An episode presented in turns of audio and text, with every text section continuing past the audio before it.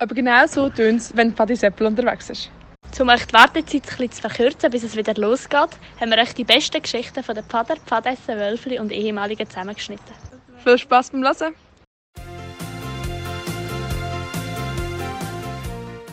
Bei dieser Geschichte geht es um den Niki, der im letzten Sola zu Fischbetrieb einen kleinen Sturz hatte.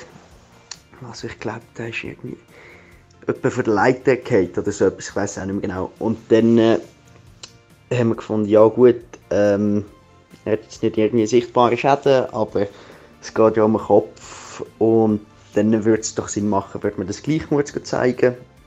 Und der Niki war auch dafür, gewesen, dass man das doch schnell zeigen weil die Ärzte dort, die kennen sich ja ein bisschen besser aus mit Verletzungen und dann können sagen, ob etwas ernsthaft ist oder nicht. Und dann sind wir runtergefahren, ist irgendwie fast eine halbe Stunde gegangen ins Spital zu Fischb. Und nachdem wir wirklich etwa eineinhalb Stunden dort müssen warten ähm, es ist mir so ein bisschen vorgekommen wie in einem Spital in einem Entwicklungsland, ähm, ist der Arzt gekommen, sehr ein vertrauenserweckender Arzt mit Jeans, irgendwelchen Pantoffeln und so einem weißen Kittel. Und dann hat er den Niki zur Untersuchung ins Zimmer gebeten. Und eine halbe Stunde später kommt der Nikola wieder raus und sagt, ja ist gut, alles tiptop, wir können, äh, wir können eigentlich wieder gehen. Und im Auto haben wir noch dann gefragt, was jetzt eigentlich der Arzt gesagt hat und was die Diagnose ist. Und dann zeigt er uns das Blatt, wo das Ganze drauf steht und da steht bei der Diagnose Sturz. Also, es war eigentlich wirklich für gar nichts, gewesen, dass wir da sind. Ähm, hätte ja nicht mehr gewusst zum Schluss. Wir haben auch noch eine Geschichte zum erzählen und zwar vom Pfila von letztes Jahr. Genau, am Nachmittag sind plötzlich drei junge Buben vom, von der Pfadi Michael über unseren Lagerplatz gelaufen. Und die sind alles recht aufgestellt mit Bauch Bauchtäschchen und allem und man hat eigentlich nicht genau gecheckt, dass die wirklich im Pfila sind. Wir hatten dann irgendwie das Gefühl gehabt, dass die hier am Auskundschaften sind und wahrscheinlich unseren Kollegen. Und dann hat irgendjemand die gute Idee gehabt, seine Wasserpistole vorzunehmen und auf die loszugehen.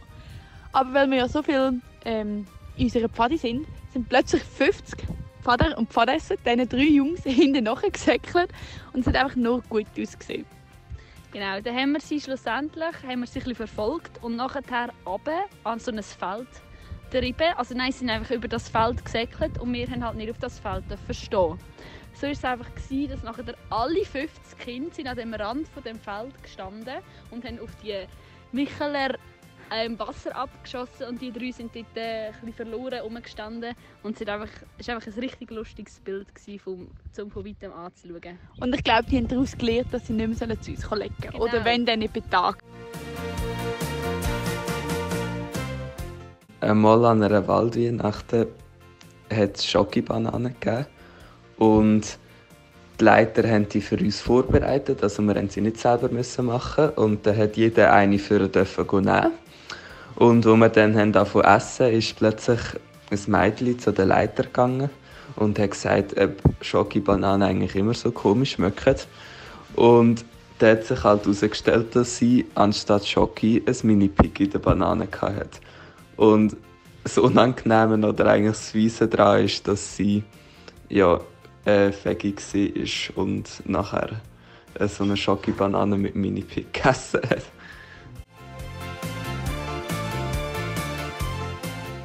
Ich erzähle euch eine Geschichte, die sich in meinem ersten Lager als Fennerin abgespielt hat. Und zwar, wie das so üblich ist bei uns, dann immer die Fennerinnen zusammen mit den Pfadessenleiterinnen Taufe für die Teilnehmer, die das erste Mal im Lager sind, planen. Und das haben wir natürlich auch gemacht und haben sie möglichst gruselig gestalten.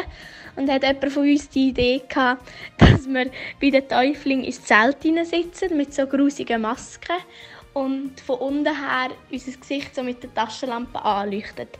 Da hat eine Leiterin im Vorzelt von Flöte spielen und dann werden natürlich die Kinder aufgewacht und werden mega verschrocken, weil sie unsere grusigen Masken gesehen hätten. Hat natürlich im Plan mega schlimm tönt und super für uns. Dann haben wir das gemacht und ich war schon recht aufgeregt und habe das Gefühl, die Kinder haben nachher mega Angst. Und dann ist aber meine, mein Täuflingkind aufgewacht, hat mich dann schon angeschaut, aber nicht wirklich eine Reaktion gezeigt. Und das habe ich schon mega komisch gefunden. Und dann habe ich so ein bisschen gruselige, also möchte gerne gruselige Geräusche machen. Und dann hat sie immer noch nicht dergleichen da. Und dann haben wir ihnen gesagt, was sie anlegen und was sie mitnehmen für die Taufe. Und dann hat sie so gesagt, Leonie, kannst du mir nicht schnell da leuchten? Und ich so, ey, hallo? ich sollte gruselig ausgesehen, was tust du jetzt so, als wäre es ganz normal. Ja, das ist meine Geschichte, die ich immer wieder sehr gerne erzähle, weil das mich sehr aus dem Konzept gebracht hat und ich das immer noch nicht verstehe, warum das sie nicht verschrocken ist. Also im ersten Pfadessenlager haben wir die erste oder zweite Woche den Hike und für das haben die Pfadessenleiterinnen alle Schlafsäcke rausgenommen und auch die Patrouille verteilt. Und nach dem Hike sind wir heimgekommen und haben uns gesagt, wir sollen unseren Schlafsack holen ähm, und ins Zelt tun. Ich bin halt ein also ich bin die Letzte, die dort her ist und den Schlafsack holen ähm, Und dann war nur noch ein Schlafsack dort und ich wusste, dass das nicht meine ist. Das heisst, jemand hat meinen Schlafsack genommen, weil er gemeint hat, das sei sein. Ähm, nachher musste ich halt den Schlafsack nehmen und dann drei Nächte halt einfach bin ich bei dem geschlafen, also habe ich bei dem geschlafen. Und nachher haben meine Eltern ein Foto geschickt vom Schlafsack und von der Verpackung. Und nachher haben wir, also haben die Pfadessenleiter allen, die so einen Schlafsack haben, gesagt, sie sollen da rausnehmen mit der Verpackung.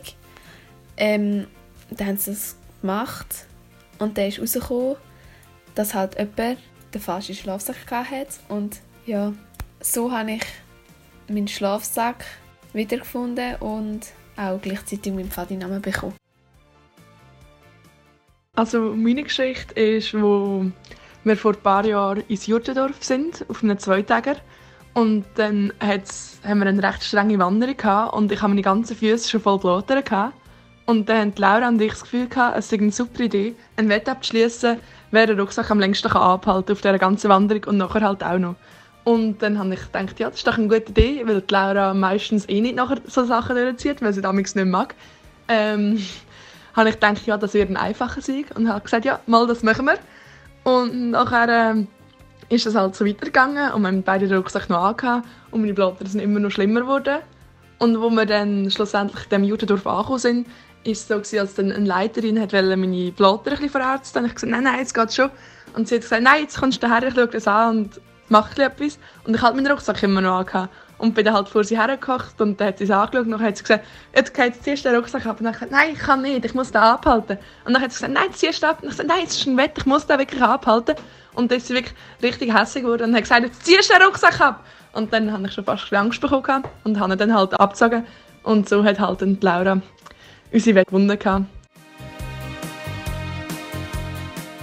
Vor etwa zwei Jahren im Pfila sind wir in der Nacht gelegen. Und da haben wir unsere Velo vor dem Wald abgestellt und sind dann durch den Wald geschlichen. Und eigentlich sind wir sind alle so wie im Ämtermarsch hintereinander hergelaufen durch den Wald. Und plötzlich haben wir es einfach gehört platschen und es sind alle mega verschrocken. Und es war so, dass der Vorderste ähm, es war so dunkel, gewesen, dass es nicht, nichts gesehen hat, weil wir halt Taschenlampen nicht anmachen dass die, die wir legen wollten, dass die uns nicht bemerken.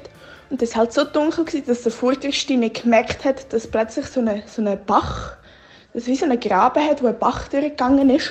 Und der ist einfach geradeaus weitergelaufen und voll in den Bach hineingehauen. Ja, das, dort haben wir uns recht müssen zusammenreißen, dass wir nicht alle laut auflachen, weil es ist ein sehr lustiger Anblick war. Also ja, ich habe auch noch ein Geschichtchen. Und zwar, wo Kaita das letzte Jahr im letzten Sommer auf dem Hike war, haben wir eben also in so einen Militärraum gehen. Und dann haben wir eben eigentlich alles gut gewesen, aber haben wir noch die eine Aufgabe gehabt, die wir noch nicht gelöst haben. Und zwar haben wir müssen der Leiter etwas Orientalisches zum Essen zurückbringen. Und haben wir halt einfach so nichts gefunden, wo wir denen mitbringen könnten. Und dann sind wir auf die super Idee gekommen, dass wir einfach selber ein Rezept erfinden und irgendetwas machen.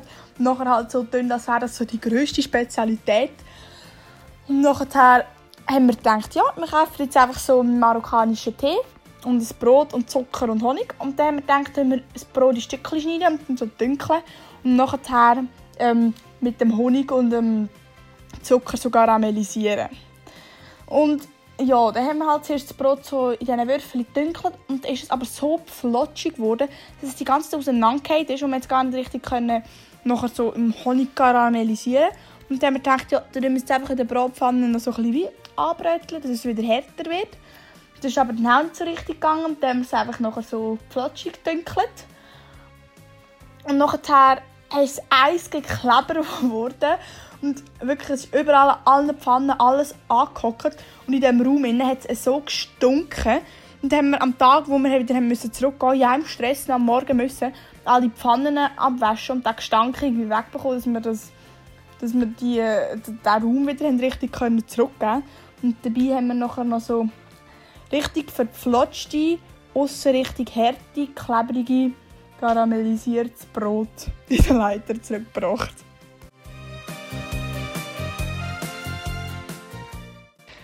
Ja, ich habe auch ein kleines Geschichtchen für unseren Pfadi-Podcast. Und zwar im Sola in Brienzwiller. Ich bin dort Jungfenner, soweit ich mich erinnern kann.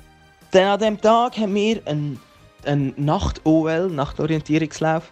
Und dort haben wir alle einfach etwa am, ja, was ist das gewesen, zwei Uhr morgens Zettel in die Hand gedrückt bekommen, oder, mit Taschenlampe. Ähm, und der Zettel hat Koordinaten drauf. Wir mussten uns zu diesen Koordinaten bewegen. Und das haben wir mit vereinten Kräften geschafft, oder? Mit, äh, zu diesen Koordinaten zu gehen. Und bei diesen Koordinaten haben wir einen neuen Zettel gefunden. Auf diesem Zettel hat es eine Rechnung gehabt, wo uns eigentlich der letzte Teil der zweiten Koordinate gegeben hat. Beziehungsweise also das Resultat hat uns äh, den letzten Teil von der zweiten Koordinate gegeben. Und ja, also ich bin nicht ein wahnsinniger Rechner, aber für das hat mein mathematisches Verständnis gerade noch gelangt. Ich bin ja nicht alleine gewesen. Meine Mitstreiter in der Patrouille haben mit mir mitgerechnet und wir haben richtig gerechnet. Jedenfalls haben wir die neuen Koordinaten bekommen und sind mal losmarschiert in die Richtung der neuen Koordinaten. Und plötzlich sind wir so an so einem, so einem Haken, der eigentlich so unter Strom steht, so, einem, so wie wir es eigentlich kennen von der, von der Kuhweide. Wir hatten dann das Gefühl, gehabt, das könnte eigentlich noch die Kuhweide sein von nebendran, vom Lagerplatz. Wir haben ja natürlich nicht viel gesehen, wir haben das nicht genau gewusst. Jedenfalls sind wir da weitergelaufen, wahrscheinlich eben auf dieser Kuhweide, und sind irgendwann bei unserer Koordinaten angekommen. Wir gewusst, okay, da müsste jetzt eigentlich unser neuer Zettel sein. Und haben uns also auf die Suche gemacht, oder? Wir haben den Zettel einfach nicht gefunden. Und irgendwann habe ich so, äh, so keine Nerven mehr gehabt, dann habe ich ihm Typi angerufen, der war damals unser Leiter. Gewesen. Und man muss vielleicht sagen, ähm, der Typi war verantwortlich für diesen Block. Und was auch noch gut ist über den Typi zu wissen, er war an der ETH und eher ein starker Mathe-Mensch. Und ich habe ihm halt angerufen und gesagt, du Typi, deine Rechnung, die kann einfach nicht stimmen. Und dann haben wir zusammen nachgerechnet, oder? Und er so, ja, es tut mir leid, Wally, aber du hast falsch gerechnet, oder? Und wir diskutiert und diskutiert. Und irgendwann ist, oder, ist rausgekommen, dass der Typi, der ja eigentlich so wahnsinnig stark in der Mathe ist, Klammern vor Punkt vor Strich vergessen hat. Und das ist natürlich logisch, dass der Typi auf ein völlig anderes Resultat kommt wie wir und wir somit auf einem völlig anderen Teil von dem Platz sind, wo wir eigentlich müssten sein.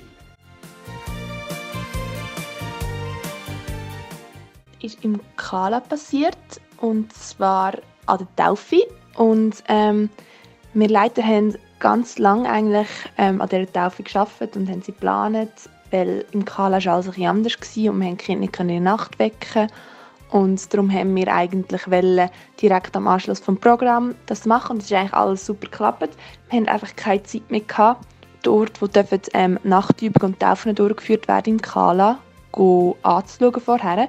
Das war ähm, ziemlich weit oben, gerade neben dem Lagerplatz.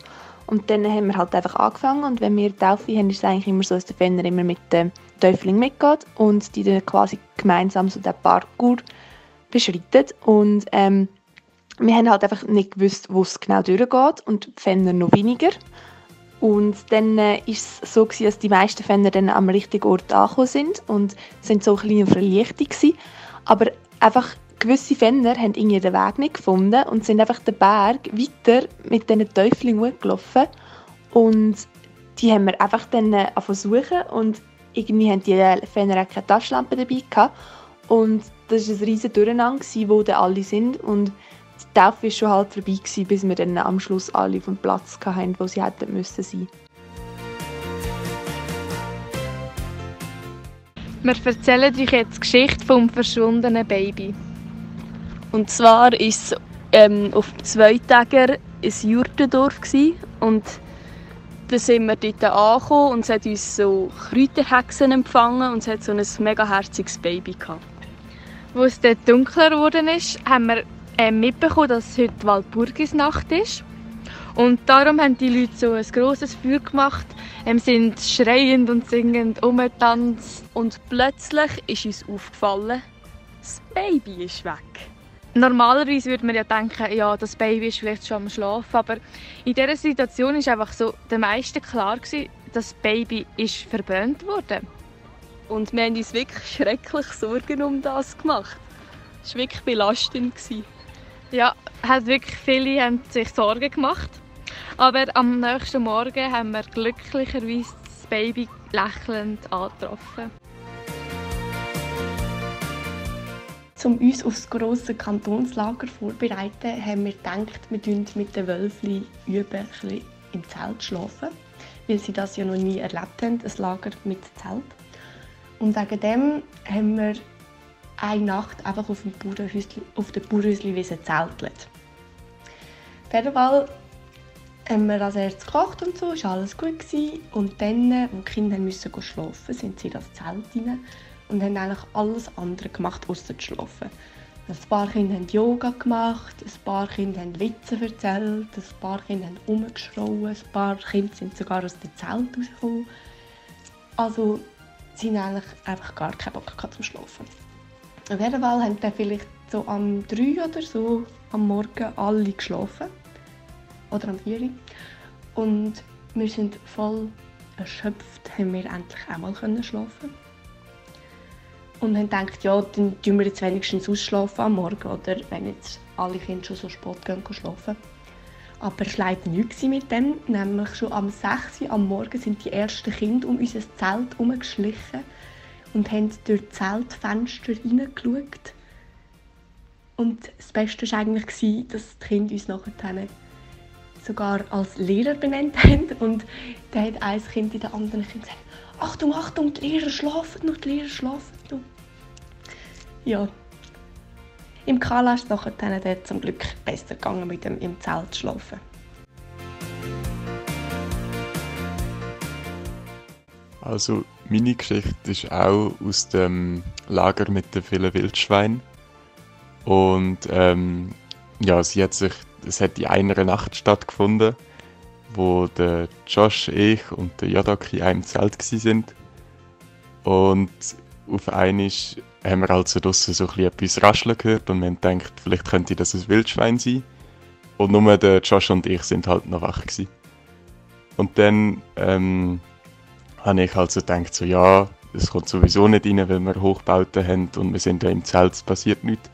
Aber der Josh hat halt ein bisschen Angst gehabt.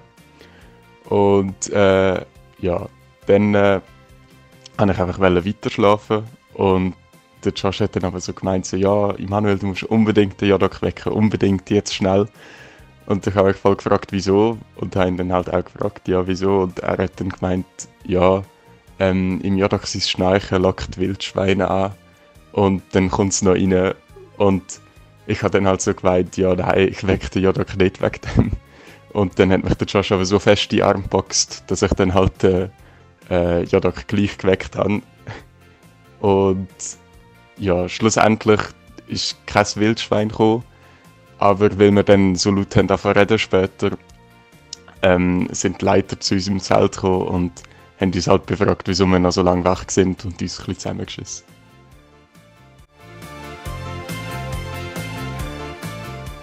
Meine Geschichte ist im Lager in Affoltern passiert.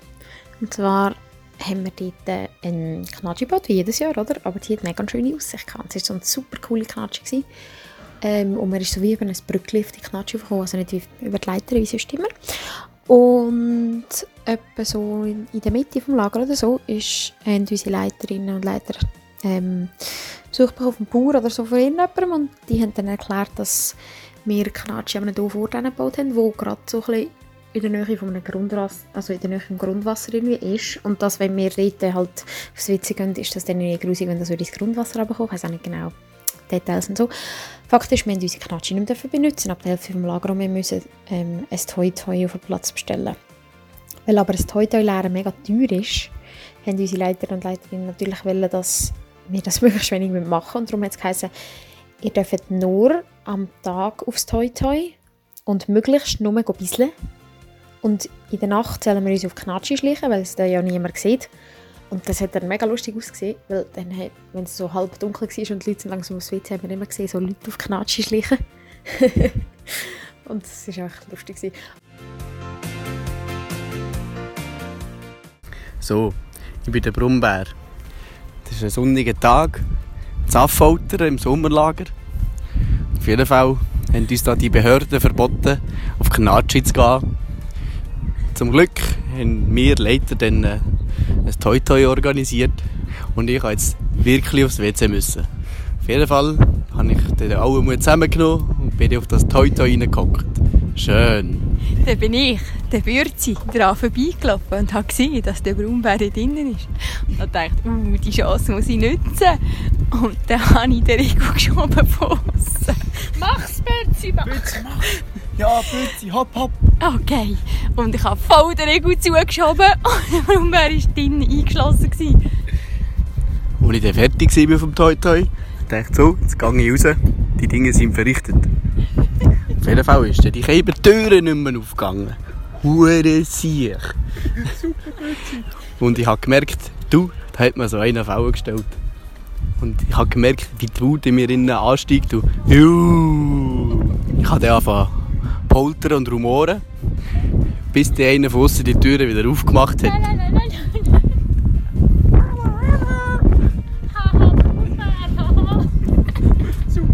Als ich rausgekommen bin, ist eine versammelte Mannschaft an Menschen dort draussen gestanden und hat mich ausgelacht.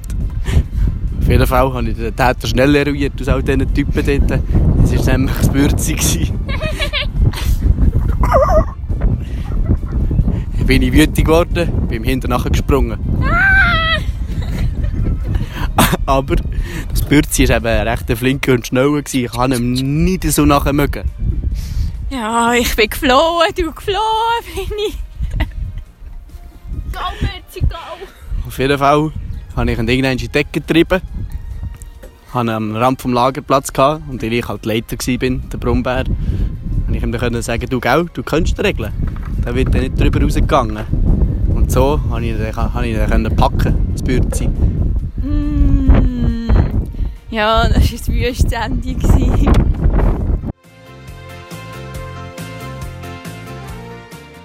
Schade, schon fertig. Schickt uns doch auch noch eure Geschichte unter 076 748 1277. Danke fürs Mitmachen. My hope forever! My, my, my hope. My. My hope. My.